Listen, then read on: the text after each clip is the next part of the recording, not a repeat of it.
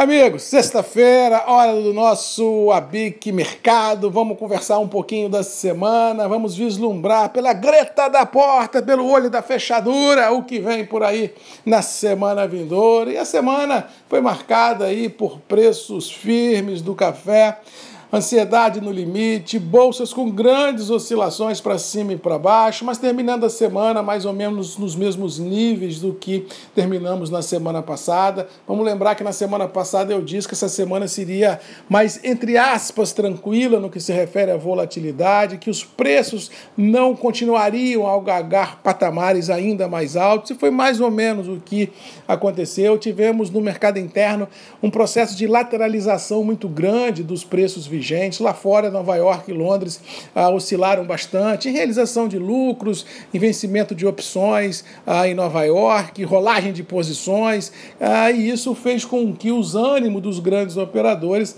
se acalmassem um pouco e, por tabela, deixassem o mercado interno não com tanta pressão como vinha tendo ah, nos últimos 10, quiçá 15 dias, ou seja, havia compradores, o mercado era muito firme, mas não havia aquela pressão, aquela faca no pescoço que houve, eh, que todo mundo presenciou nos últimos 15, 20 dias. Ou seja, o mercado, não digo que acalmou, mas a fervura da água diminuiu em função de uma queda do dólar muito forte essa semana e também de um processo de acomodação muito claro nos níveis internacionais. Vamos lembrar que o dólar há 30, 40 dias atrás estava namorando os 5,50 e agora nós estamos namorando namorando os 5, ou seja, o mercado cedeu quase 10% no câmbio em, nos últimos, sei lá, 15, 20 dias, e isso reflete nos preços internos, mesmo com a alta da bolsa nos últimos 10, 15 dias. O que nós tivemos, ah, como diz outro, foi uma calmaria no mercado interno. Lembra que eu sempre falo que o preço interno do café ela é uma conjugação de bolsa, dólar e demanda, ou seja, temos demanda, temos bolsa, mas o dólar escorregando impede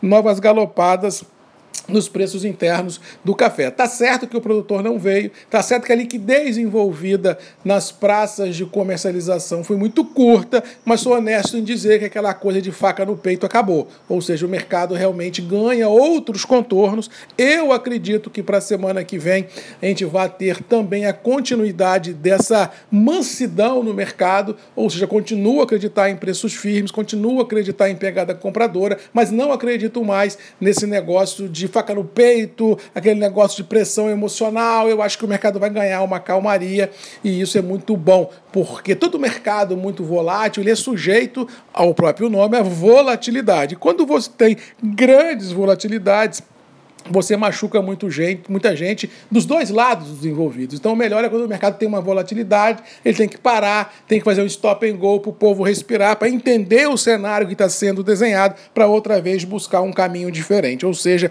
para essa semana que passou e para a semana vindoura, eu acredito que os preços se manterão estabilizados em reais, não acredito em rompante nos preços para cima e acho que bolsa e dólar mantêm os atuais níveis de preço. O mercado entra num vácuo, ele entra numa bolha, ele entra realmente num processo de acomodação e que isso vai dar um certo ar a todo mundo para respirar, pensar, ver para onde que vai tocar a vida. Mas isso não quer dizer que, se houver oferta com preços interessantes, ainda continuo de opinião que é melhor ter de café dentro de casa do que ter dinheiro, porque o futuro que nós temos pela frente é desafiador no que se refere abastecimento e, por tabela, uma postura conservadora de sempre estar no mercado, beliscando café, pondo para dentro de casa, é uma postura inteligente para a gente ter conforto e ter algumas salvaguardas se o mercado, porventura, vier a ser contra a todos nós. Mas no, no todo, acho que o mercado pisou na embreagem, o mercado vai andar um pouquinho, como diz o outro, na banguela e vamos ver o que, que vem por aí. Mas acho que truculência não vejo no curto prazo, principalmente nos preços internos do café. No mais, quero parabenizar a BIC. Essa semana tivemos um evento, mas muito, muito bacana. Quem não participou perdeu. Foi o, a, o ABIC Educa, com as entidades a BIC, Café e a BIX, colocando na mesa um papo transparente, com um papo sem ressalvas, de qual é o sentimento das entidades, o que, que vem por aí, o que, que eles estão esperando. Realmente foi um evento muito bacana, mais de 50 industriais de todo o Brasil ah, participaram e realmente um evento que era para durar 50 minutos, uma hora, demorou duas horas e dez, ou seja, mostrou que tinha pegada e que essa postura da diretoria da BIC de trazer algo novo a você associado, seja através do nosso ABIC Mercado, no nosso podcast semanal, no ABIC Mercado Convida e agora no ABIC Educa, essa é a pegada. A gente não pode mais deixar o industrial à margem do processo, ele tem que participar, ele tem que interagir, ele tem que entender aonde ele está inserido para aí sim tomar as decisões corretas do seu dia a dia, do seu negócio. No mais, Boa sexta-feira, bom final de semana. Temos encontro marcado sexta que vem, a Bic Mercado, Marcos Magalhães, sempre aqui, ponto da indústria, de encontro de todos nós. Um abraço e até sexta que vem.